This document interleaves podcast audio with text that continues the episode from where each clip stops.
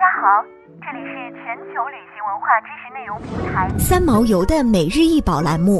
每天学点历史，从此开始。雕花箱子是罗伯特·洛朗于一九一一年雕刻的作品，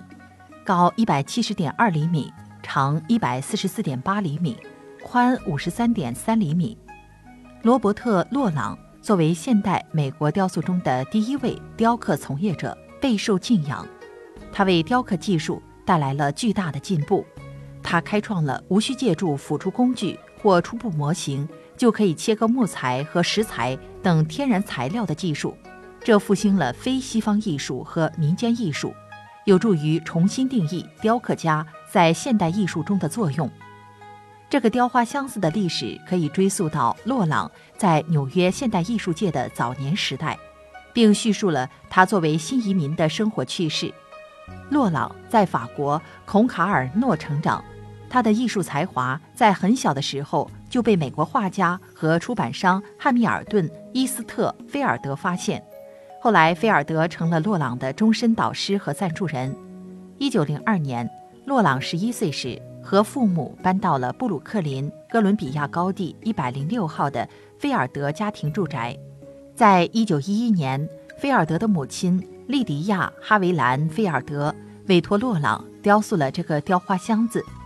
这个雕花箱子与毕加索的作品作为大都会艺术博物馆大型美学项目中的一部分进入收藏。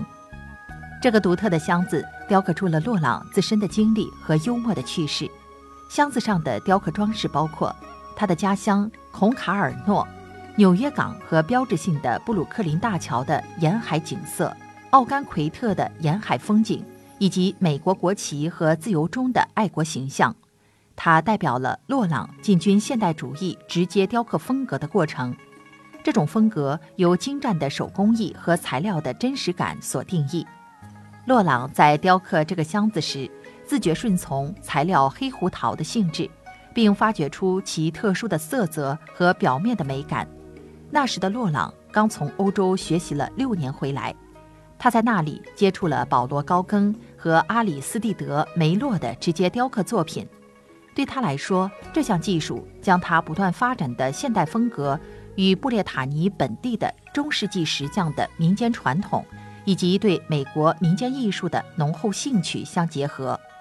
在洛朗雕刻这个箱子的同年，他和菲尔德创立了奥甘奎特学校和夏季艺术群体，这吸引了著名的美国现代主义者，例如国吉康雄和马斯登哈特利。